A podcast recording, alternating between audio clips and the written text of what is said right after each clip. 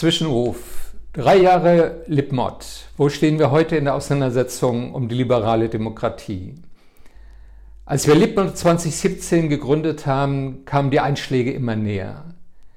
Brexit, die Wahl von Trump, der Aufschwung nationalistischer, fremdenfeindlicher Parteien in ganz Europa, die AfD in Deutschland, die illiberale Wendung in Ungarn und Polen, der Wahlsieg Bolsonaros in Brasilien, der autoritäre Nationalismus Erdogans, die aggressive Politik Putins und das Auftrumpfen Chinas, eine Hiobsbotschaft nach der nächsten.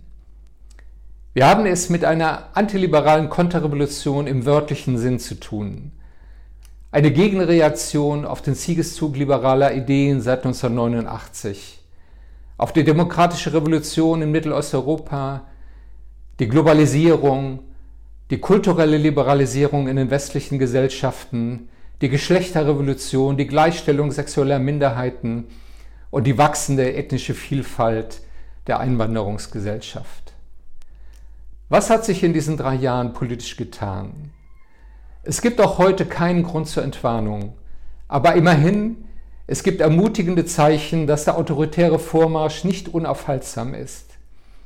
Die Kommunalwahlen in der Türkei und in Polen mit den großen Städten als Zentrum der liberalen Gegenwehr, der Widerstand gegen die autoritäre Gleichschaltung durch die KP Chinas in Hongkong, die Demokratiebewegung in Belarus, seit mehr als 100 Tagen die größte Freiheitsbewegung in Europa seit dem Maidan.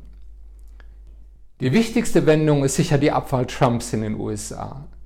Sie eröffnet auch die Chance auf eine Erneuerung des transatlantischen Bündnisses als eine Allianz der Demokratien. Wir brauchen sie dringend als ökonomisches und politisches Gegengewicht zu China, das sich aufschwingt, die Supermacht des 21. Jahrhunderts zu werden. Ja, Europa muss machtpolitisch erwachsen werden und mehr Verantwortung für die eigene Sicherheit übernehmen. Aber wir sollten nicht den Euronationalisten folgen, die europäische Souveränität als Abkopplung von Amerika predigen. Ein Europa als Wanderer zwischen China, Russland und den USA wird zum Spielball der Großmächte. Wir haben so viel mehr gemeinsam mit dem demokratischen Amerika als mit antidemokratischen Mächten wie Russland und China.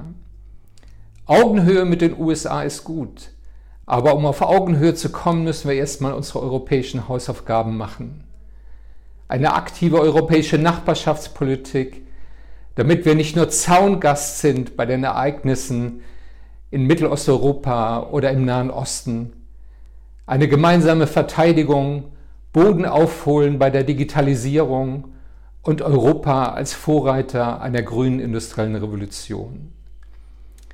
Wir werden die Auseinandersetzung mit den antiliberalen Kräften nur gewinnen, wenn wir den sozialen Zusammenhalt in unseren Gesellschaften wieder stärken, gegen die Spaltung in Gewinner und Verlierer von Globalisierung und digitaler Revolution, Sicherheit im Wandel, Eigentum für alle, Befähigung durch Bildung und Weiterbildung, das sind Projekte für die soziale Demokratie im 21. Jahrhundert.